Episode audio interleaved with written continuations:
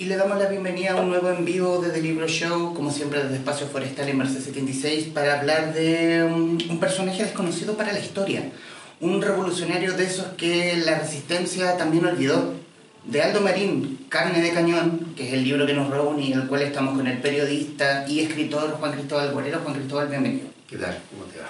Gracias. Eh, Juan Cristóbal, antes de, bueno, antes de comenzar, eh, siempre le pregunto a mis invitados acerca de cómo llega la idea. Y en este caso, y en este caso la idea, me interesa mucho saber cómo se gesta esto. ¿Cómo llegas en el fondo? En dos preguntas. ¿Cómo llegas a Aldo Marín, primero? ¿Y cuánto demora la investigación y desarrollo para llegar a este libro? Bueno, hay, a, a, la hora de producir un libro, hay los rubros, los géneros distintos te, te, tienen caminos distintos. Digamos, eh, la otra vez estaba leyendo una crónica muy buena de Pedro Mairal, como él llega a la novela Una noche con Sabrina uh -huh. que se le ocurre una vez una noche en un, en, en un country en Buenos Aires, leí una historia a partir de algo que está viendo en la televisión. Y él mató una noche y finalmente se gana el premio de novela, no sé, de Buenos Aires, gana 50 mil dólares y, cambia su vida a partir de una idea que se le ocurre viendo la televisión. Eh, las novelas tienen esa cosa, que, que, que de repente uno, uno, ficciona una historia a partir de algunos hechos que, que uno manipula, pero el periodismo es todo lo contrario. O sea, la novela puede, parte desde un hecho real que uno ficciona, el periodismo parte desde, eh, desde un, un, hecho aislado que uno que tiene que reconstruir completo, pero en la realidad. O sea, tiene, la novela es como hacia arriba, claro. hacia, la, hacia, el cielo, y, el, el y, la, y, la, investigación periodística es como hacia abajo, es como minería. Hay que empezar a escarbar, escarbar, escarbar. Y el, caso de Aldo Marín eh, está contado en, el prólogo, cómo llegué a él, esto de que, un muchacho se contactó con mi hermana y le contó que mi papá había salvado a su papá de, de, ser fusilado, pero él tenía como una noción más o menos de cómo había sido, algo que se hablaba en su familia, y le dio dos datos que a mí me parecieron eh, que son lo, lo, lo, el gatillo de esta historia. Primero que, que era evangélico y segundo que había muerto en Italia poniendo una bomba. Digamos que el segundo dato era más importante que el primero pero mezclado con el primero eh, hay una como redefinición eh, y, y, y, mi, de inmediato tuve la pregunta de por qué un tipo que muere en Italia poniendo una bomba, eh, no, no, hay ningún recuerdo de él, por qué no fue, porque nadie se acordaba de él, porque esta historia no era más conocida, que encontré raro. Y le empecé a investigar, empecé a investigar preliminarmente, se me ocurrió que podría ser una investigación, podría ser un libro interesante, pero desde un comienzo tuve poca, poco elemento, o sea, tuve, había una historia muy, muy general, había un, un esbozo de lo que había pasado y yo creo que el momento decisivo fue, digamos, fueron dos. Uno cuando me junté con Aldo Marinijo, que me pasó unas, unas carpetas con unas cosas de su papá y entre ellos una foto de su papá que está en el libro, que, que la banda de Italia, que sale un, un tipo muy plantado, muy fuerte, ¿sí? Eh, le digo de esa, esa foto. Y escuché que esa foto ya te decía algo, está, era muy interesante ese, ese, personaje, sin saber mucho más, solo que había sido militante del Partido Socialista, que había muerto en Italia eh, portando una bomba, porque lo estaba poniendo, lo estaba portando, eh, siendo en ese momento integrante de una célula anarquista. Y luego lo otro fue cuando empecé a mirar el archivo online del diario La Estampa, que está, que está todo, desde 1887, si no me equivoco, y ahí estaba la noticia. Y estaba la noticia eh, con, muy extensa, con muchos días de cobertura. Y ahí yo empecé a, investigar lentamente esta historia y, y, a la medida que avanzó el tiempo, cada vez más rápido. Y eh, lo primero que hice fue traducir... Eh, no sé, 60, 70 artículos, entre la estampa, la unidad, eh, investigar todo lo que había en la web, que era poquito, eh, fundamentalmente páginas anarquistas que lo reivindicaban como un, un, luchador, pero y todos tenían la misma fuente, que es un escritor anarquista llamado Ricardo Deste, que en sus memorias nombra a Aldo Marín, y también la, el libro Proyecto Memoria que escribieron eh, en, hace unos 20 años, entre sus redactores está Renato Curcio, ex miembro de las Brigadas Rojas, que hacen una recuento de todos los grupos armados de la clase armada de los años de plomo y entre esta acción revolucionaria está señalado Aldo Marina pero no es mucho más. Y desde ahí, bueno, empecé a, a partir de lo que me decía Aldo Hijo, de lo que iba averiguando, eh, empecé a, reconstruir esta historia, esta historia y un, un, testigo, un testimonio me llevaba a otro testimonio, me derivaba hacia otro testigo. Y así finalmente pude escribir el libro completo. Porque en el fondo es la construcción de un mito. Porque no había, no había datos... No, más que un mito es la construcción de una historia de vida. Digamos, lo interesante de la vida de Aldo que ni siquiera es un mito. No hay nada que... No hay una, no hay una idealización. Hay cierto grupo marginal anarquista que lo había levantado como un luchador caído, pero sin, sin profundizar en nada.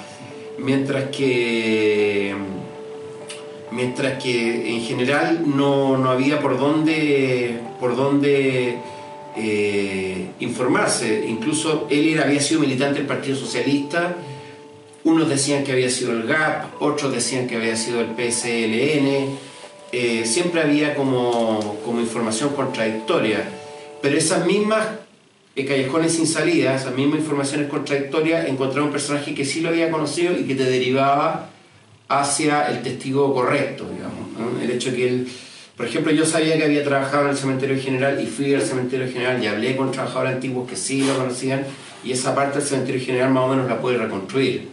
Toda la parte familiar fue mucho más fácil porque ellos tenían los recuerdos mucho más claros y, y, y, y, fueron más accesibles. Y fueron más accesibles y además ellos no, no conocieron la, una parte de Aldo Marín muy, muy, muy, muy eh, explícita y no tenía, y se acordaban, el, otro Aldo Marín era el más difícil, el político, el, el, combatiente, el revolucionario, ese fue más difícil de, de pesquisar. Quiero irme también a la historia, porque, también, porque comienzas con la historia de vida, con el pequeño Aldo, por decirlo de alguna manera, eh, corriendo por Vallenar. Eh, familia evangélica, muy. Bueno, familia evangélica convertida. Claro, eso es muy interesante, las conversiones de, los, episodios de, que cambian la vida de los marines. Yo creo que son tres. Primero, ellos vivían en, en la Majada Los Verdes, cerca de Vallenar, que era como un vergel, así como un pequeño paraíso primitivo. Se muere el abuelo y se tienen que ir a Vallenar. Y luego en Vallenar se enferma la hermana y para salvarla y hacen como una manda con una hermana evangélica que supuestamente es milagrosa. Se salva a la hermana y se convierte toda la familia fervorosamente. ¿ah? Y luego muere el papá, y eso es una catástrofe económica para la familia, y eso vuelve muy pobre y eso obliga a Aldo a salir a la calle, digamos, a, a lustrar zapatos, a vender fruta, a, repartir leche. Eh, todos esos episodios de alguna manera van moldeando quién es el personaje finalmente. También tienes un aspecto, el, el aspecto donde pones a Juvencio, el hermano mayor, y versus eh, Aldo Marín Piñones, donde, claro, uno muy circunspecto, muy ordenado, muy... Hoy un destacado pastor. Un destacado, hoy destacado pastor evangélico, mientras este... Este hermano loquillo. Era el, era el, o la oveja negra. Era el bueno y el malo. Era, y eso, eso la misma hermana Otilia dice que, en algún momento lo habló con la mamá, que, que esa como que esas etiquetas que le pusieron a los dos hermanos, finalmente Aldo de alguna manera lo resiente. Pero era un alma digamos, tampoco yo no sé qué tanto hubiera cambiado en la vida de Aldo Marensis que su mamá, lo... porque era un tipo incontrolable, siempre fue incontrolable, un tipo de la calle, este tipo que, que completamente calle. y, y, sí, tiene algo que ver eso, eh, pero también tiene que ver la pobreza del, norte, eh, eh, el hecho de que se haya muerto su papá, el hecho de que ella, él haya tenido, conocido el trabajo infantil desde los 12 años, trabajar a los 12 años, un montón de, detalles que finalmente lo van, lo van modelando. Y ahí también está este personaje, el famoso tío Milano, que era un, minero eh, famoso por, su, por su gran ojo para, para eh, determinar la ley de los, del mineral, incluso mejor que los geólogos, se lo peleaban los, los, dueños de, de las minas y que tenía ideas de izquierda y que de alguna manera va leccionando a Aldo Marín, le da sus primeros rudimentos ideológicos. Estamos hablando en el, en el Chile de finales de los 60, eh, con, con, la revolución cubana en pleno desarrollo, con la muerte del Che Guevara ahí a, mano, con la elección del 1970 Portas y con toda la ebullición política en una zona donde la izquierda era muy fuerte. que era Vallenar, eh, Copiapó, Caldera, todo lo que hoy sería la tercera región. Y ahí Aldo Marín eh, tiene, primero tiene toda esta formación, esto de que él tenía mucho contacto con los niños de la calle, que los llevaba a la casa a comer, a, a, ahí contaba el hermano, sino había poca comida en la casa, pero igual había que, que compartir con los niños que él recogía en el río, que no tenían zapatos. O sea, Aldo, Aldo se sentía eh, privilegiado aún al lado de estos, de estos niños. El que no tenía nada sentía que había otros que tenían menos y quería compartir lo poco que tenía. Y eso es muy interesante porque siempre tuvo una conciencia social muy profunda. ¿Pero la conciencia social la desarrolla haciendo esta labor o también ayuda a este tío Milano? No, no, el tío Milano está en otra. El tío Milano es un bacán, un tipo con plata, porque como era un, un minero exitoso, eh, no, el tío Milano realmente va a la casa y ahí conversa con Aldo y le va contando cosas, un poco la historia de Chile, de los partidos políticos, y le habla a Salvador Allende, y finalmente Allende va a Vallenar, hace una concentración para la elección en el 70, y ahí todos dicen que Aldo se enamora de Allende, queda deslumbrado por esta gran concentración, por las palabras de Allende. En el libro Medio siglo con Allende de, mm, de Pucho, eh, Pucho Papá cuenta, habla de esta concentración que Allende además está medio enfermo el corazón, entonces tiene que parar de hablar porque, porque se siente mal y el público lo, lo, alienta. Y, ese momento Aldo Marín eh, cambia su vida, de hecho uno de los, eh, eh, compinches de la pandilla que él tenía en Vallenar para vender leche, dice que ahí Aldo cambia y se va con otra gente, digamos que se empieza a ver con gente del Partido Socialista, etc. Quiero citar una, una parte, sí. quizás saltarme un, un gran, una parte de la historia. No, no, pero lo vamos a leer en, en ciertos párrafos. Cito. Infante Roldán, con 83 años, con la salud quebrantada y retirado en el robo, no recuerda nada. No recuerda a Aldo Marín. Y solo le quedan algunas lagunas de su paso por Vallenar en los 60, como hombre fuerte del Partido Socialista.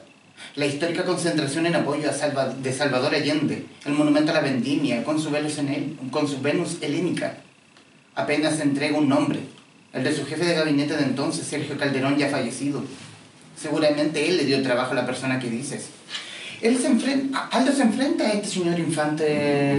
se enfrenta. O sea, no, él conoce. No, no, no, hay una, es muy importante. Sergio Infante, eh, Roldán, era uno de los hombres más fuertes del Partido Socialista Mañana, si no el más fuerte. De hecho, cuando Allende es elegido el 4 de septiembre del 70, la, el, entre las celebraciones que hay a lo largo de todo Chile, en Vallenar se concentran bajo la casa de Sergio Infante Roldán, que le decían el castillo, era una casa grande, porque él era médico. Y él eh, era una figura muy importante dentro del PS en ese momento, y Aldo Marín, que se empieza a involucrar con el partido, lo conoce. Y Roldán le dice, Infante Roldán dice, cuando vaya a Santiago yo te voy a dar trabajo. ¿Qué pasa con Sergio Infante? Que efectivamente le dio trabajo y, porque él era el jefe nacional del, Servicio Nacional de Salud, de la cual dependían entre ellos el Cementerio General, donde Aldo Marín llega a trabajar. Y, de hecho la suegra se acuerda cuando lleva a Aldo al edificio del Servicio Nacional de Salud, entra Aldo Marín y sale diciendo ya tengo trabajo. Ahora, ¿cuál es el problema de ser infante? Que no se acuerda porque en verdad tiene la salud muy quebrantada y tiene muchas lagunas en su memoria. Yo, eh, yo lo llamé y en verdad no está bien, pese a que no es tan viejo, tiene 83 años, no, eh, pero en verdad no, no, recuerda mucho y solo se acuerda de este secretario eh, Calderón que ya murió. Eh, pero tiene mucha lógica porque, bueno, porque todos los elementos calzan con la historia. Esto de ir al Servicio Nacional de Salud, de que, que Aldo consiguiera trabajo en el Cementerio General y que ahí en el Cementerio General empezara a militar de lleno en el Partido Socialista. Pero ahí donde es interesante. Cuando él entra al Cementerio General, eh, él era militante del Partido Socialista, pero no era miembro de la Brigada Almo Catalán, ahí es reclutado. según lo que me dijo el, dirigente regional Santiago, Juan Rusque, eh, ellos mandaban en el cementerio general. Así me lo dijo, nosotros mandamos. el que entraba al cementerio general del PS era nuestro. Y ahí es donde él, mm, luego, como, lo describió muy bien Carlos Tromba en el lanzamiento del, libro, que es como Ulises, o sea, pasa de una nueva isla que es la isla ya de, los movimientos de, autodefensa de la Unidad Popular, entre ellos el agricalismo catalán, o sea, ya entra de lleno a la lucha callejera, a la protección de las empresas estatizadas, de las tomas, en fin, entra ya la primera línea de combate de la Unidad Popular. Y eh, quiero, voy, a, voy a saltar, a hacer Sí, varios- dale, dale, dale, a- no hay problema. a hacer va- a tomar varios aspectos.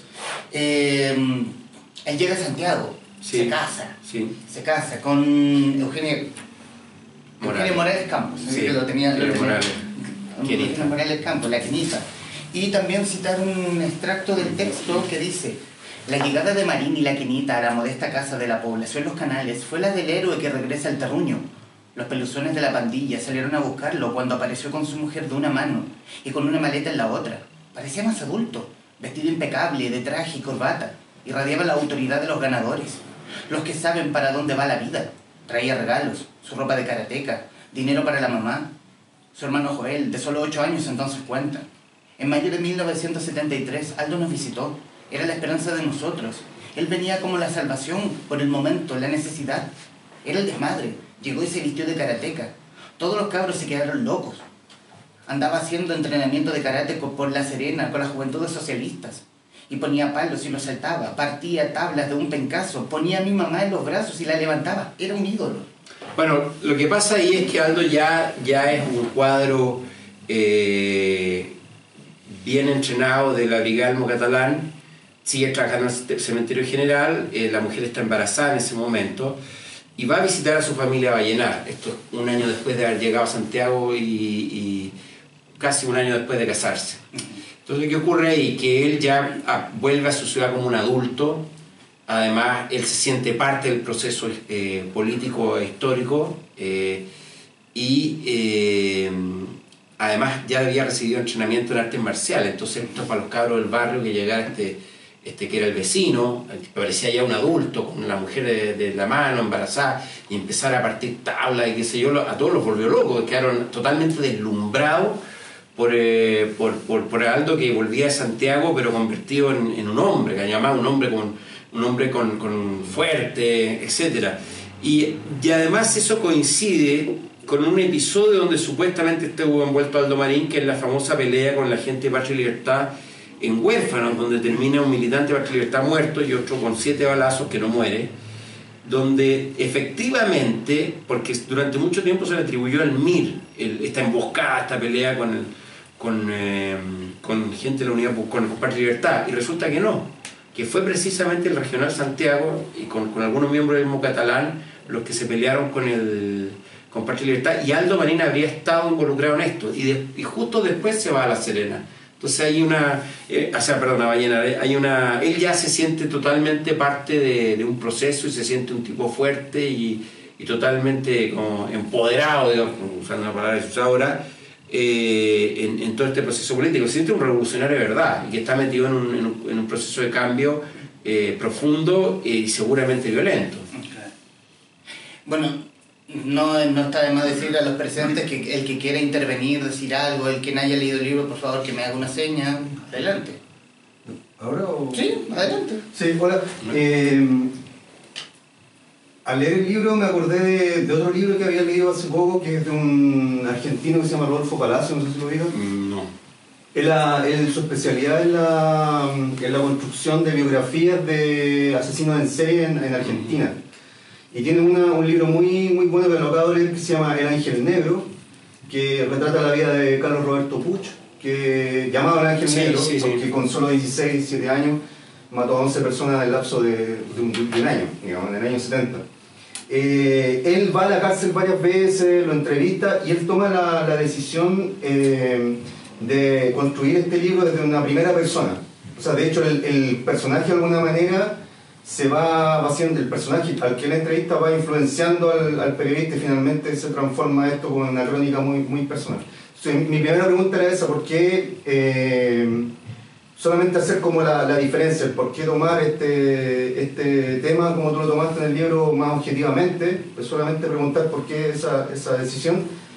Eh, y la otra es ya una cosa más, una, una posición más personal tuya, porque con el libro también me acordé de una película italiana de hace varios años que se llama Buongiorno Note, que, que es de Marco Veloquio, que habla de que habla de este comando de la Brigada Roja que toma secuestrado a Aldo Moro. Ujú.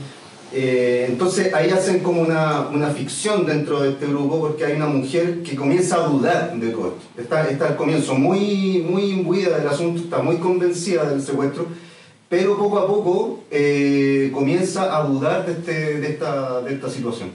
Yo no sé si tú en esta investigación eh, viste en algún momento en, o supiste en una entrevista si Aldo Marín alguna vez dudó de esto o personajes que lo rodeaban de alguna manera. Eh, y tu posición también respecto a esto, porque también ha pasado muchos años de, todo esto. Eh, de repente cuesta, yo leyendo el libro, cuesta como entender que un grupo de jóvenes se haya metido en esto y sin saber obviamente la historia que, que nosotros ya conocemos, lo, que se venía. Eh, eso, más que Bueno, es posible saber lo que se viene siempre, ¿no? Pero eh, a mí no me cuesta entender que se haya metido porque es parte de un proceso a nivel eh, global casi y en Latinoamérica, fíjate que ahora salió el libro castellano Moya que se llama Moronga, que es de, de los ex guerrilleros salvadoreños. Ah, recién se está empezando a reconstruir la, historia de, de, los combatientes, de los guerrilleros eh, de Latinoamérica en cada uno de los países. De hecho, hay un, hay, hay un momento muy interesante en el libro cuando Aldo Marín llega a La Habana y, y se encuentra con Black Panthers, eh, se encuentra con montoneros, se encuentra con gente del, eh, del Farabundo Martí, con sandinistas, con, porque en ese momento La Habana era el crisol de la revolución en, ese, en, en América Latina. Eh, en ese momento no era tan difícil terminar militando, o sea, era una decisión bastante a la mano, dependiendo en qué país estaba y en qué momento del proceso estaba. Eh, digamos que un arco que empieza eh, en Cuba en los años 50 y podríamos decir que habría culminado, no sé, ahora con lo de, con, lo de, de Colombia, con los acuerdos de paz de Colombia, que ni siquiera están completos es una historia muy compleja que, que parte del, de la misma tensión social e histórica que tiene Latinoamérica. ¿Por qué Aldo Marín queda ahí? Porque en el fondo muchos fueron ahí, muchos tomaron la decisión y, con menor o mayor éxito, menor éxito la gran mayoría, eh, culmina todo este, toda esta historia. La diferencia de Aldo Marín es que él continúa la lucha en Italia, que eso no, no le pasó a casi ninguno, diría que a ninguno salvo él y, los tres, los, tres eh, los dos compañeros de, que, empezaron a militar en la acción revolucionaria, el perro Castro y Juan Payacar. Eh, la mayoría de los que llegaban a Europa se tomaban por último un descanso, se replegaban y, y empezaron a preparar, en el, si seguían en, el tono de la lucha, un regreso a Latinoamérica para compartir en sus respectivos países o se sumaban a, qué sé yo, la revolución sandinista o algunos incluso como Galimberti se fueron a pelear a la OLP. Pero en Europa muy pocos operaron y casi ninguno. Y Aldo Marín no solamente queda luchando en Europa, sino que además que deriva hacia el al comunismo libertario, hacia, la, hacia la versión más radical. De hecho, a él lo, echan de Cuba por, por, rebasar por la izquierda la revolución, lo echan por cabeza, ¿ah? por, por, por, cabeza caliente, los echan de Cuba por, por insubordinados, cubanos que nunca han sido muy tolerante a nada. Entonces, eh, a mí no me, no me parece extraño que haya pasado, porque estadísticamente muchos abrazaron la causa y estamos hablando de, de algo que ocurrió hace 50 años. Ponerse los zapatos de lo que ocurría hace 50 años muy difícil de entender ahora porque, porque las tensiones sociales, porque, por ejemplo, aquí está bien explicado, eh, un sexto una sexta parte de todas las casas de Santiago en los años 70 eran campamentos. O sea, la cantidad de gente que vivía en la extrema pobreza era... Entonces ahí tú tenías eh, un grupo social muy activo que además justo has elegido un gobierno que dice este es su gobierno, entonces tú tenías una ebullición, eh, una ebullición, social muy fuerte, ¿ah? una, tensión social muy fuerte. Entonces no, no fue extraño que Aldo Marín abrazar a la causa revolucionaria. Lo que pasa es que él, por su temperamento, se jugó a fondo. Hay muchos que desistieron, con razón, se asustaron, los mataron. Cuando se fueron fuera de Chile decidieron reconstruir sus vidas porque en verdad no había mucho cómo luchar. Pero Aldo Marín nunca bajó la bandera, digamos. Lo que también lo hace un, personaje especial. Con respecto a la primera eh, pregunta, si bien no veo ninguna relación entre Puch y Marín, no, es como No, no, no es ningún asesino No, serial. no, no, no, pero me refiero Eh, como a la construcción de claro. vidas de personajes. Eh, Había tres, tres posibilidades. La primera era la historia novelada, que encuentro que pierde credibilidad el libro, cuando historia novelada o el- el- el- el- la, la novela de, de no ficción, ¿ah? tipo Truman Capote, decidí no hacer eso. Eh, o, Rodolfo Walsh en, en Operación Masacre, sino quería que, que- que- los testimonios fueran más limpios, sin tanto, tan- no ser tan colados por el escritor. La segunda era, que también, que ahora último se ha puesto muy de moda, que es escribir la historia a partir de la experiencia del periodista, que va, conoce y cuenta cómo se encuentra con tal personaje, con cual testigo, cuando llega tal, que es algo que ocupa mucho Javier Cercas, por ejemplo, en el, el, el impostor y la otra, la del tío que, que, es, eh, que era combatiente, que era soldado de mm, franquista en la guerra civil. Y la tercera que decidí hacer simplemente, que la que tomé yo, que era simplemente hacer un ensayo biográfico periodístico neto.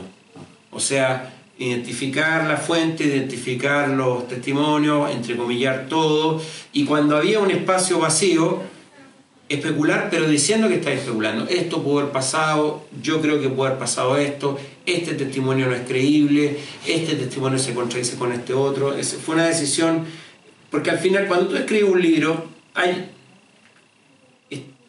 el libro sale o no sale, digamos. De repente te empieza a fluir.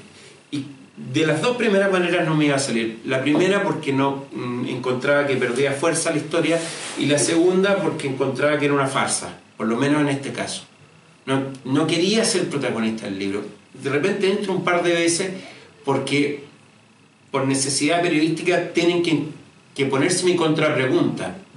Cuando yo le pregunto a la mujer Aldo Marín, pero ¿cómo? ¿Aldo estuvo en la moneda para el golpe? Sí, él me dijo, había que poner eso. O, o- o cuando el hijo de Aldo Marín manda un mail explicándome lo que sentía él después de 40 años después del golpe. Pero como dice Álvaro Bizama en, en- en una de sus crónicas, entro y salgo del texto como se entra y se sale de una casa. Entro, veo algo y salgo, pero nunca traten de intervenir y que lo- los testimonios hablen por sí solos, que, que- y que las contradicciones hablen por sí solos, y que incluso lo que parece muy disparatado y absolutamente increíble, es finalmente el lector eh, tome partido o decida si es, si es eh, creíble o no creíble. Gracias. ¿Alguien quisiera? Sí, por favor. Juan Cristóbal. Escuché una entrevista, no leí el libro todavía, pero que hablaba como que tú eh, partiste escribiendo otra cosa o querías escribir otra cosa y, apareció- y te apareció Sí. esto. Eso no, no alcancé a entender. Lo, lo, lo- lo conté aquí el- el- cuando recién empezamos, pero, pero Ah. en el fondo me puse. No, lo que pasa es que yo iba a escribir un libro sobre mi papá como abogado de, de los consejos de guerra y me topé con Aldo Marín. Entonces, a medida que fue creciendo la figura de Aldo Marín, fue achicándose a mi papá hasta desaparecer, hasta convertirse casi en un pie de página. O sea, el libro se va por otro lado. Y otro que me decía que buscando a mi papá encontró otro papá, más desaparecido todavía, digamos, que, que, que una familia llevaba 40 años buscándolo. Así que tiene, tiene ese, ese, ese origen, digamos, ese raíz. libro de tu papá va a quedar pendiente. No sé si va a salir, no, digamos, no, no te lo tengo en la cabeza en este momento, no, no, no sé nada de eso. Pero el- el- bajo la misma investigación, Fernando Guarelo Sergio, su padre, eh, según el mismo Marín Morales, eh, defiende a Aldo Marín Piñón Bueno, de los consejos de guerra. Eh, no, no llegó al Consejo de Guerra Aldo Marín, lo saca del Estadio Chile, pero esa información la da el perro Ernesto Castro que no es creíble. O sea, el perro Castro no quiso hablar conmigo y todo lo que yo, todos sus testimonios a través de Aldo Marín Hijo, que va y tomaba apuntes cada vez que conversaba con él, yo le mandaba eh, y él lo respondía, o sea, lo respondía, hablaba y este le anotaba todo. Pero eh, me parece que, que también el perro puede haber escuchado alguna entrevista mía en la tele y haber metido a Aldo Marín ahí. Lo que sí hay un espacio, cuando él se va de la casa el 14 o 15 de septiembre del 73 y cuando aparece, y me parece que el 21 de septiembre en la Embajada de México. Hay un espacio vacío ahí. Nadie sabe dónde estuvo Aldo.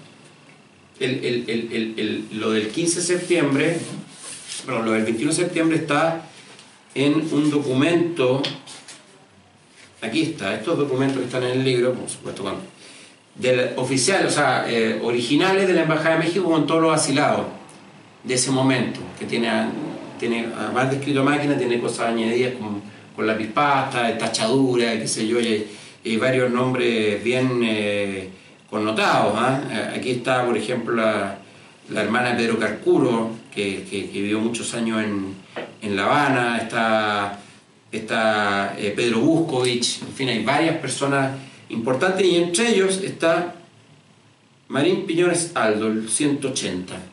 Está ahí. Y este documento es del 21 de septiembre del 73. Y ese espacio entre el 15 y el 21 es el, el- el- nadie sabe qué pasó con Aldo ahí, nunca se ha podido saber. Y ahí podría haber estado en el Estadio Chile y ahí lo sacó mi papá y ya lo llevó a la Embajada de México. ¿Qué lo hace creíble? Que mi papá sí llevó a otra gente a la Embajada de México. Llevó, por ejemplo, a, a Juan Badel, que era, que era impuesto interno, que era hermano de Jaime Badel, del actor. Él, él lo llevó a la Embajada de México, y a la hermana Horowitz, creo que una estaba casada con Enrique París, si no me equivoco, y, a- y uno y alguno más. Eso podría ser, pero no tengo más sustento para eso, por eso ocupo solo un párrafo. Bueno, Marín llega... da- Dame un minuto. No sé. Eh, Marín llega a México Sí, y básicamente queda a la deriva. sí, abandonado de sus compañeros y, y esa hace una descripción perfecta porque no es un tiempo, es más bien un tiempo breve del cual de. México salta a Cuba. un mes. Un, un mes. Es que, como dice, hay un libro de un mexicano que se llama Yankelevich, que está citado ahí, que explica lo que pasa con los exiliados que llegan a México y que son obreros no cualificados, como Aldo Marín. Que en México era un país tan pobre como Chile. Entonces, si tú no tenías, porque la mayoría de los que eran profesionales inmediatamente se ubicaron en universidades, en empresas estatales, eh, en, en medios de comunicación, en ONG, etcétera centros culturales, México tiene una vida cultural muy fuerte, en fin, eh, está el Fondo de Cultura Económica. Pero los que eran obreros no calificados tenían que competir con los obreros no calificados mexicanos, que no eran pocos, digamos. O sea, era estar cesante. Y muchos de ellos se fueron inmediatamente. Algunos a Francia, Italia, la RDA, porque siguieron operando la- las estructuras partidarias, y algunos a Cuba. Algunos a Cuba simplemente a trabajar, pero otros a, a continuar su trabajo revolucionario, entre ellos Aldo Marín. ¿Por qué? Porque el mismo partido, en, en- en el aparato militar del PS, la coordinadora, eh, gente del PSLN, gente que había sido del GAP, eh, conocían cuáles eran los cuadros eh, militarmente competentes. Entonces cuando llega Aldo Marín a La Habana, inmediatamente reclutado con otro, una treintena de, de compañeros más para organizar un grupo guerrillero. Esto lo organiza la Beatriz Allende. Para hacer un hipotético contragolpe militar en Chile. Mientras tanto, Carlos Altamirano está escondido en una casa de seguridad, qué sé yo, en, en Santiago, eh, perseguido por todo el mundo. Y ellos empiezan a entrenar. En la Navidad del, del año 73 ya estaban entrenando. Ya, está, ya se estaba armando este grupo. Me interesa... Va, perdón, de ver que estaba la persona. Por favor, joven. Hola, eh. Eh, yo también había escuchado lo que dijo él sobre que el libro partió con, otro, con otra impulsión sobre tu papá, pero también eh, me saltó la idea que qué fuerte que eso se haya e- eclipsado por otro tema tan importante. Porque hablar de tu papá, según lo que yo he leído y he sabido, eh, hizo una labor importante en, en Chile en ese momento. Entonces, esta historia fue mucho más potente que eso, me llamó la atención eso. Bueno, es más fácil siempre hablar de otro. es más, te- te- te- tiene menos compromiso emocional y tú puedes manejar la distancia con, con todo. No, no te comprometes tanto, no, no, no tienes tanto pudor para, para profundizar en ciertas cosas que pueden ser incómodas. Y que yo sé que para la familia Aldo Marín ha sido incómodo leer muchas cosas, muchas verdades que están reveladas en el libro. Sí, por un lado eso obviamente y también porque la historia también... Bueno, la historia es muy potente. Potente, por eso. La historia es muy potente además porque siento que representa mucho. En, en la investigación yo descubrí muchas historias similares, eh, con sus propias características, de gente que cayó en el camino y que, y que ha sido rigurosamente olvidada y que es digna de un- una buena biografía, una buena investigación o al menos un recuerdo, digamos, de una palabra, de, de una línea y, no están en ninguna parte. Eh, porque como a mí me lo dijo Luis Guastavino, lo entrevisté, me dijo que una frase que es muy, eh, muy, muy cierta, muy certera, dice, el exilio siempre es una tragedia. Entonces en esta tragedia de cientos de miles de chilenos, eh, hay tragedias aún más profundas. Los, que estaban realmente al margen, como Aldo Marín en Italia, eh, estuvieron ya al extremo total de, de la supervivencia, no solo material, sino también política. En, ese sentido, ¿te gustaría hacer algún, eh, no sé, como explicar un poquito mejor la historia de la UP? Es que pasa que... ¿Es más libro, más No, pero es que eso tienen que hacerlo los historiadores. Eh, lo que yo siento, porque evidentemente usé varias fuentes bibliográficas, eh, algunas mencionadas, otras no, que todavía no se ha entrado a la médula. Que nadie atreve... De hecho, eh, para mí el mejor libro, el que más me sirvió fue el de un francés que escribió Palom, Godichot, que fue el, para mí el, más, el que más se metió en el tema de, la, de, los- de, la, de los cordones industriales, que más se metió en el tema de las tomas, eh, de- casi una- de un punto de vista antropológico, digamos, él no tiene nada de literario, pero, pero los datos que él daba eran muy buenos. Y, y yo creo que ha faltado, ya se van a cumplir casi 50 años, eh, empezar a despojarse de todas, del aura de romanticismo y también del aura de satanismo, La caricatura que... de todas las caricaturas de lado y lado, y, y empezar a, a- a meternos en serio en este barro, en este, en, esta, en, esta, en este proceso que terminó tan mal. Por algo los italianos, y tiene que ver con el libro, eh, cuando ven lo que pasa en Chile, inmediatamente la democracia cristiana firma un acuerdo con el Partido Comunista, el famoso compromiso histórico, para evitar que en Italia pase lo mismo que en Chile. Si en Italia hubo un intento de golpe de Estado en el año 71, y toda la, famosa bomba en el, en el Banco Agrario de Milán en el año 69 era para provocar un caos social y derribar el, el- el crecimiento del Partido Comunista. Ya es más, el asesinato de, de Aldo Moro es muy simétrico con el de Pérez Sujovic. O sea, la, la consecuencia para Allende de la- del, eh, del asesinato de Pérez Sujovic fueron devastadoras. Le cierra la puerta a la negociación con la democracia cristiana.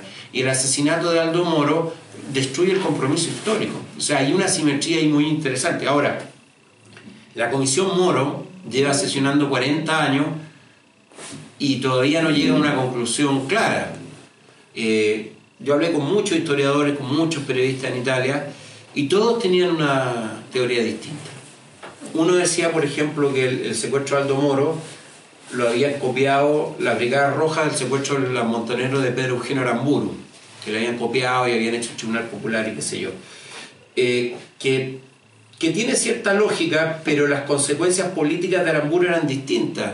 Aramburu era un tipo que, que había hecho el golpe contra Perón en el 55 con, con, Roja y con otros más, y era una figura completamente en declive. Eh, Aldo Moro era como el alma de la democracia cristiana, siendo que era solamente un, eh, un diputado en ese momento, era, era el alma total de la democracia cristiana, como un santón, digamos, amigo de Paulo VI. Digamos, Paulo VI ni siquiera se, eh, se viene a negociar con la Brigada Roja y también lo mata un poco. Eh, el asesinato de Aldo Moro es importante en este libro porque tras ese asesinato empieza la racia sobre los grupos armados en Italia. Aldo ya había muerto, pero estaba en la Acción Revolucionaria, estaba activo y, Acción Revolucionaria, que como me lo dijo un, un, el periodista- Vincenzo Tesandori, era un grupo armado maldestro, o sea, patuleco. no- no- nadie lo tomaba muy en serio porque no tenía ni la eficiencia de la Brigada Roja, ni de primera línea, ni la, ni la inserción popular de los núcleos armados por el proletario. Era un grupo, en verdad, era un, era un grupúsculo. ¿no? Pinochet hablaba de los grupúsculos. Bueno, era netamente un grupúsculo. Es muy raro que cometía una torpeza tras otra, que mm, sus tres eh, mártires son Aldo Marín y Atilio Di Napoli, que mueren portando la bomba en Vía Capua el 4 de agosto del año 77, y Salvatore Sinieri, que muere apuñalado en la cárcel. O sea, imagínate, esos son su... No tiene, no tiene muertos en enfrentamiento. O sea, a, a- a ese nivel, se, se matan entre ellos, eh, a, a ese nivel. Y además, que está contado en el libro, hay dos detalles importantes. Los grupos de la galaxia armada estaban casi todos infiltrados. Y esa es la gran teoría de que al final Aldo Moro lo manda a secuestrar eh, la OTAN y matar la OTAN a través de la Logia P2, del Servicio Secreto Italiano y de gente de la democracia cristiana, entre ellos Giulio Andreotti. Acción Revolucionaria y eso lo, lo explica muy bien un periodista extraordinario. Yo creo que él, eh, como periodista debe ser uno de los tipos más eh, potentes que he conocido en mi vida, Gianni Flamini, que vive en Bolonia, que me atendió en un departamento precioso, una biblioteca increíble, que él tenía el mejor archivo de acción revolucionaria que de todos los que encontré. O sea, yo fui a la policía del Estado en Italia, fui a los tribunales, pero solo Gianni Flamini fue capaz de pasarme así una carpeta, con expediente judicial y qué sé yo. Y, Gianni Flamini eh, sostiene que, que, la galaxia armada fue impulsada completamente por la OTAN. Acción Revolucionaria está infiltrada a través de Vito Mesana, que está entrevistado en este libro, que es en Italia llamado el, el extremista stipendati, es el extremista pagado, eh, y que era un- es un tipo de, de una inteligencia superior y además de, de una maldad superior. Y por, un, y por todo lo contrario, un punga que era ladrón, que había sido politizado en la cárcel, se llamaba Domenico Pallera, que termina destruyendo el grupo por abajo. O sea, apenas nace Acción Revolucionaria y está completamente infiltrado. Y todo lo que Por eso siempre hay teoría dando vueltas de que si la bomba que llevaba Aldo Marín en verdad alguien la acciona, pero los mismos eh, militantes de Acción Revolucionaria creen que fue un error de Aldo Marín. Que, bueno, está bastante descrito todas las teorías y todo lo que dicen los diarios y hay un capítulo completo, digamos, de la muerte de él, porque además es bastante decidor de, de la tragedia esta que, que vive. ¿Alguien más quisiera decir algo? Sí. Ah, sobre los temas de infiltración, eh, me recordó algo que he estado pensando hace varios años. ¿Por qué en Chile no, no hay mayor, o si tú como periodista, digamos, hay antecedentes más claros, Patricia Verduga hace algo al final de, sobre la infiltración en el Frente Patriótico Manuel Rodríguez? Bueno, es una, una etapa de historia ¿Por qué el Partido posterior. Comunista ha guardado tanto silencio? ¿Es por eso? O sea, yo creo que el, que el atentado de Pinochet no estuvo infiltrado, por algo se hizo. Por algo se- ahora que haya fallado el, el low, eso es, es muy Pero, o difícil sea, de tú infiltrar, digamos. especulaste bastante, no especulaste, yo creo realmente... No, que esto, es que yo tengo, yo tengo antecedentes concretos. Yo, yo conozco la teoría de que más que infiltración fueron creados realmente desde cero. En el caso de la Brigada Roja. la- Bueno, la Brigada-. Pero Mira- esa teoría en China no se ha dado, por ejemplo, el hecho de que. No, porque el, la frente fue creado por el Partido Comunista en Moscú, o sea, totalmente. O sea, está- está- hay 18. Pero el Frente Patriótico Alternativo. el- No, es que es claro, eso es, es que pasa que hay otra segunda etapa, cuando se hace el Frente Autónomo El autónomo. y secuestran al, al general Carreño, al, al coronel Carreño, ahí el Frente Autónomo opera en función del servicio secreto iraní. ¿Te acuerdas que, que era pues, la historia esa es que a Carreño lo secuestran porque Irán le quiere cobrar a la dictadura unas bombas mal hechas de Ferrimar que le hicieron perder un F-5 y morir un piloto de guerra. Usted sabe lo que sale, que, que la guerra Irán-Irak, eh, Cardona le vendía a Irak y Chile le vendía a Irán. Son las particularidades de la Guerra Fría. Y que las bombas de Cardona eran muy buenas, las que hacía Ferrimar eran muy malas. Aunque Cardona le explotó una, una, una en, en Iquique y murió mucha gente. Y en uno de estos entrenamientos, a, a uno de estos aviones que eran F-5 que habían quedado en la época del Chá, se le quedó enganchado una de estas bombas de racimo y el avión cae y se mata el piloto y pierden el avión además. Y, y ahí los, los iraníes deciden eh, cobrarle a Pinochet eh, la, eh, el, el- el co- el- La factura. la- y creo que les mandan un, no sé si un, un, un Mirage, hay algo ahí. Eh, Hay un artículo en la tercera que está bueno de eso, que debe tener más de 10, 12 años. Y el secuestro de Carreño es muy extraño, o sea, el jefe de protocolo, ¿qué le importaba a Carreño? Y además lo llevan hasta Brasil. Mm. O sea, eh, que el Frente. Autónomo, el Frente Autónomo hubiera tenido esa logística. Sus últimas declaraciones hace 3 4 años atrás, o testimonios, es que él piensa que fueron personas de instrucción militar los que lo. Sí, pues sí, yo creo que Fue el yo, creo que fue muy extraño. Lo, lo del secuestro de Carreño es algo que, que da para una buena investigación. El secuestro de Carreño es lo más raro del. Yo creo que es uno de los episodios más extraños de la dictadura. Muy extraño. Sí, pero no sé, pero hay varios episodios No, pero es que eso es muy raro porque es muy raro lo que pasó con Carreño. Digamos, en vez de tirarse contra un tipo de ladina, que sé yo. El día que lo secuestraron estaba postulando FAMA y tenía una entrevista con él. Tú El metalúrgico de la UTE. te quedaste esperando. no llegó. Parece que el señor no va a llegar. Claro, y, lo conocí después. Ya. Y el tipo estaba dopado cuando volvió, porque volvió a Famae. Y ahora. Hay varios casos. Imagínate que el tipo de Famae se encuentra al de Famae. ¿Y quién fabricaba la Ferrimar? eh, estaba. No, Famae trabajaba para Cardone. No, Famae le daba pieza a Cardón. O sea, claro, pero también fabricaba estas otras cochinaditas. Turbio. Eh, no, muy turbio. Lo de, lo, lo de, lo, de, lo, de Car- lo de Carreño es muy raro, sí, es muy raro. Quiero volver al libro. Sí. Eh, sí, no, no, no, no escapamos, pero estuvo muy Sí. entretenido en todo caso. Sí, mucho. Eh, bueno, ¿creen que participa Aldo Marín en Cuba en esta en, esta, en, en este entrenamiento de guerrilla? Sí. Tiene el encuentro con Carlos Altamirano y básicamente Carlos Altamirano le bota las ilusiones de volver a Chile eh, y básicamente derrotar el, derrocar al dictador. Sea, a través del arma. A través de bueno. Altamirano tenía razón. Ujú. O sea, que iba a ser 30 guerrilleros contra todo el ejército. Eh, lo que pasa es que Altamirano, en su pragmatismo y también en su decepción y tal vez en su depresión, eh, no, no direcciona bien a los muchachos. Simplemente sabe que intégrese a la vida civil y, y listo.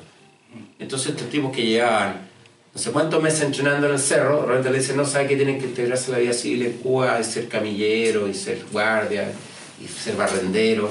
Y, y muchos dicen, no, nosotros no estamos aquí para eso porque era gente de acción y deciden, eh, se- ahí empiezan a conspirar con un grupo de mexicanos, está- esos los testimonios están bastante, que está entre ellos el, el, el yerno Che Guevara, el que estaba casado con la hija, con la Hilda Guevara Gadea, eh, un tipo un con los mexicanos que eran unos parias en Cuba, en fin, está todo explicado ahí. Y deciden armar una guerrilla en México, pero antes irse a Europa, bueno, y ahí terminan en Italia. Bueno, ahí los echan en verdad, echan a seis chilenos en, eh, en- es en, en abril del, del 75. ¿Y pero Italia fue siempre la opción? No, eso nunca quedó muy claro por qué llegan a Italia. Siempre lo, en, lo de Cuba partían a Praga y en Praga se, se iban a distintos lugares. Praga era como el... Y de repente aparece en Italia. Si- Cuando llegan a Italia no tienen nada. De hecho, la segunda o tercera noche duermen en el parque. Hasta que la ACNUR les decide, lo- les da el estatus de refugiado. Porque no son recibidos por el exilio oficial porque ellos eh, son... eh, se, se- No son se- afiliados. no, se insubordinaron en contra del Partido Socialista y además supuestamente insultaron, sacaron la madre de Carlos Altamirano. Entonces yo suponía que llegando a Italia, si se encontraba con la gente del PS, ya se iba a saber que ellos estaban insubordinados, que eran parias, que los buenos lo habían echado y no los iban a ayudar. Ellos creían eso. Hay un tipo que habla ahí, el, el chico Julio, Julio Jamedo Paso, que decía que ellos preferían trabajar con la Iglesia Católica antes que con Chile Democrático. Este- la historia de este chico Julio, que vive hoy en París, un empresario, es difícil de, de pesquisar bien porque muchos lo señalan como un, un tipo muy cercano al Marín, de hecho es detenido en el año 79 en Pisa, eh, con gente de la Brigada Roja, pero él, él dice no, que con Aldo Marín él solamente tomaba café de vez en cuando. Seguramente está mintiendo. Diste, diste con el punto. Mentiras y omisiones. ¿Cuánto de eso te encontraste en tu, en tu investigación? Bueno, la investigación, cuando uno investiga este tipo de historias que son antiguas, el viejito mentiroso es eh, inevitable y hay que tener mucho cuidado con el viejito mentiroso, porque o se tiende, o mienten y omiten, o todo lo contrario, exageran. Entonces hay un episodio muy gracioso que cuenta uno que, que en ciudad de Inti Illimani asaltan a, a los Inti, les roban la plata y se le entregan a la Cuti. Es una mentira total, es muy divertido, porque además yo vi el diario Inti Illimani que escribió, que era el del propio Marco Berrú, que murió ahora, día por día, y no hubiera dicho, ¿sabes que nos robaron la plata? Eh, no era verdad. Hubo sí un incidente en Chile Democrático por, el, por una plata que se recaudó por los sindicatos italianos para la CUT y que finalmente terminó financiando el Partido Socialista. Pero no es como lo cuenta, es que era un, un tipo la voz el que cuenta esta historia, el, el Tito Pavlich, el yugoslavo. Tienes también en la reconstrucción del mismo Aldo Marín la reconstrucción de la imagen más allá de la cosa romántica, más allá de la cosa heroica de la unidad popular. No tiene nada romántico este libro. Claro, no, claramente, claramente. De una sale- de romanticismo. claramente sale, Mm. sale de eso.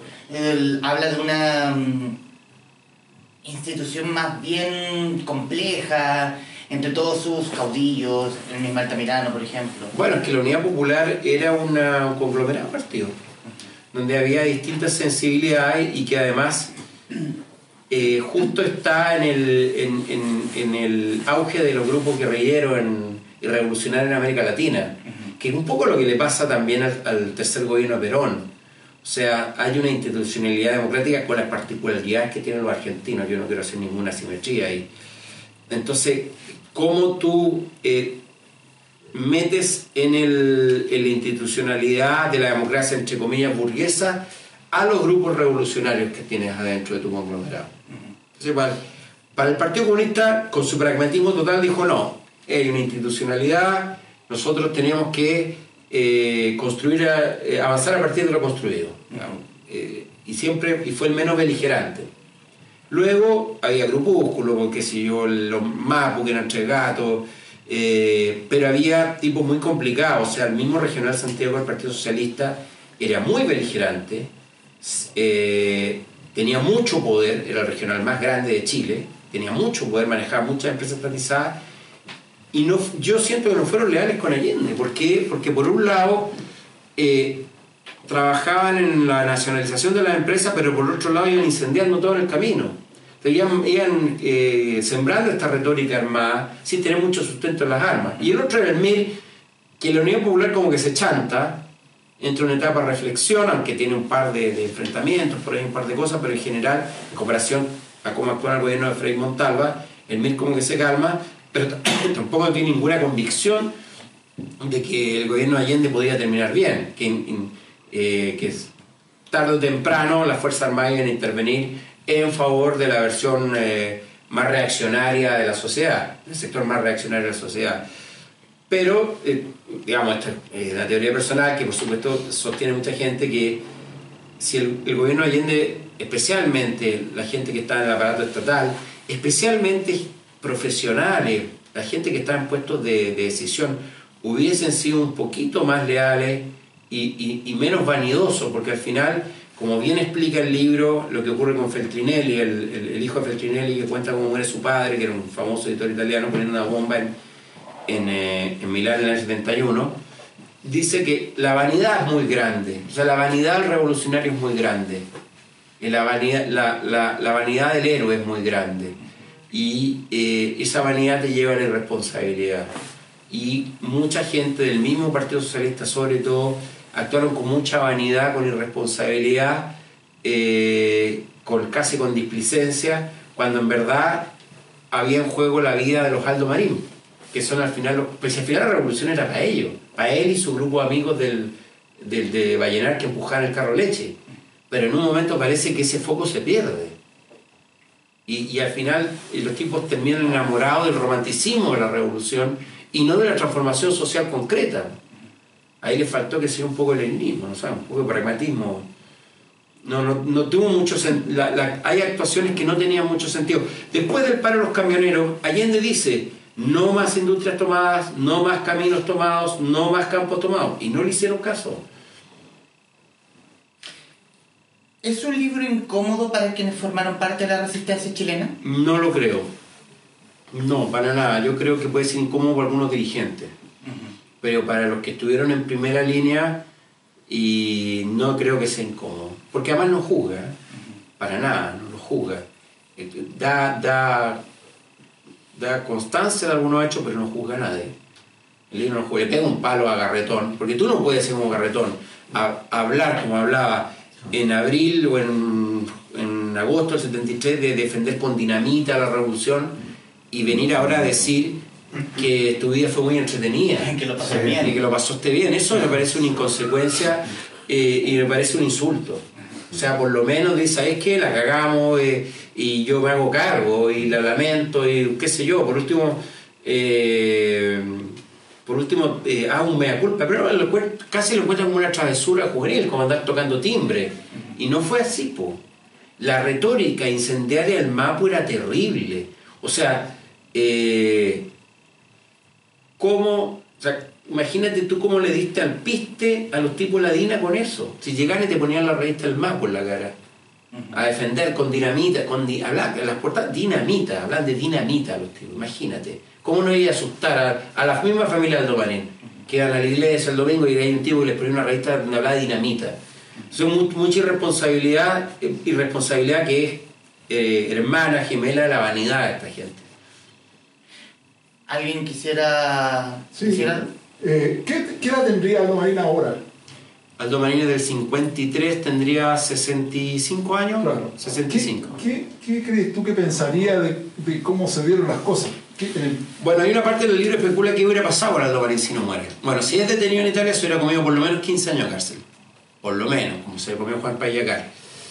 Eh, yo creo que Aldo Marín no tenía otro destino que morir. O sea, era un tipo que nunca iba a parar. Y si hubiera vuelto a Chile, seguramente se hubiera incorporado al frente. Era un tipo que no. Él era, era- es el hombre de acción por antonomasia. No iba a parar, él no iba a parar. Él se jugó completamente y, y no había vuelta posible.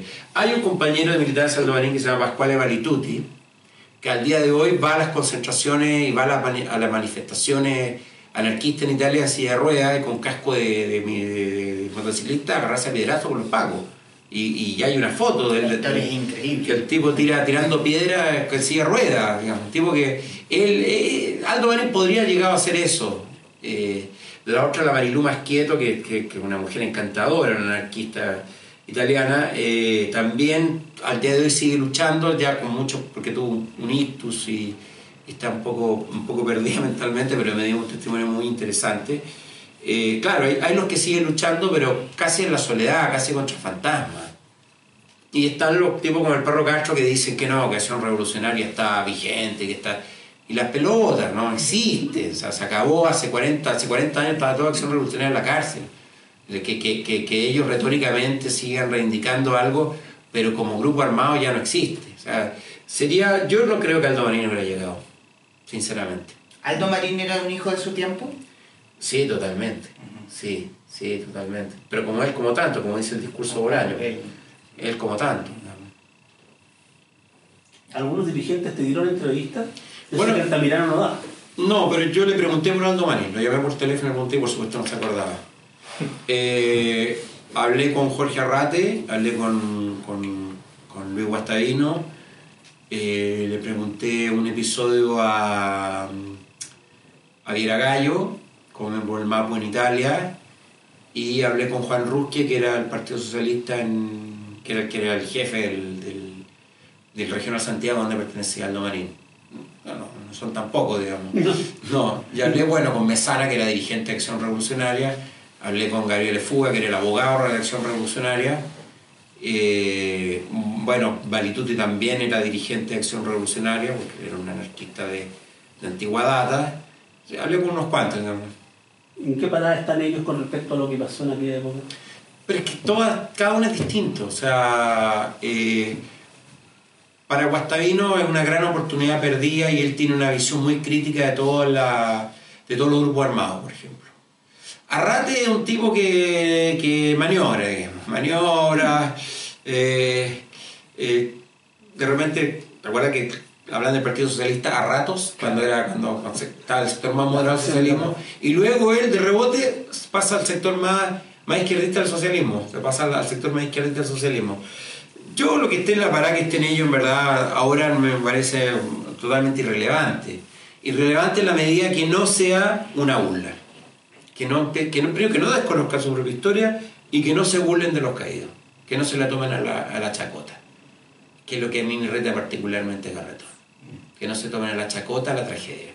O sea, que, que ellos estén arrepentidos, desilusionados, que hayan bajado los brazos, me parece es parte de la historia personal. Pero creer que esto fue un chiste no es así. Y para ya finalizar esta entrevista muy entretenida, ¿qué significó el libro para las familias Marín Piñón y Morales Campos? Bueno, hay una cosa bien interesante. Y fíjate que toda la familia Marín, no toda, pero fueron, salvo Juvencio, que ten- tenía, ten- tenía trabajo en sus labores como pastor, fueron todos los hermanos al lanzamiento. Y de esos hermanos, en verdad todos los hermanos que estaban ahí, habían visto por última vez a Aldo Marín en, en mayo del 73 cuando fue a visitar a Vallenar. Y nunca más vieron al hermano. Y para ellos el hermano es una incógnita, es un fantasma, es, un- es, un- es una herida.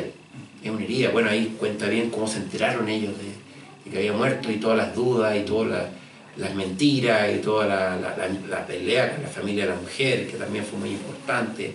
Para ellos ha sido doloroso, pero también ha sido reparador. Eh, A veces la verdad, aunque sea la más dolorosa, también te, te- te limpia, te repara, te, te pone un punto final. Por eso es tan importante que aparezcan, que aparezcan los detenidos desaparecidos. O sea, saber ya aquí se establece un punto final y, y ya puedo hacer el duelo de otra manera. Si el problema es el punto seguido, o, o los tres puntos, el punto suspensivo es lo peor que puede pasarle a alguien. El no saber, la incertidumbre. Incertidumbre. Bueno, señores, eh, no me queda más en mi caso, por- como lector, porque yo me demoré, de- me devoré mucho este libro, porque lo encontré eh, estremecedor. La la historia de Aldo Marín es muy entretenida, de- digamos como historia. Y no me queda más que recomendarle a los que nos están viendo ahí y los que nos están viendo ahí, Aldo Marín, Carne de Cañón, de Juan Cristóbal Guarelo, editado por Debate y que lo pueden encontrar obviamente en Queleo Forestal, Merced 76, Comuna de Santiago. E- Es el aviso publicitario de quien, de quien nos recibe en esta casa. Juan Cristóbal, muchas gracias por Bueno. este rato para conversar. Gracias.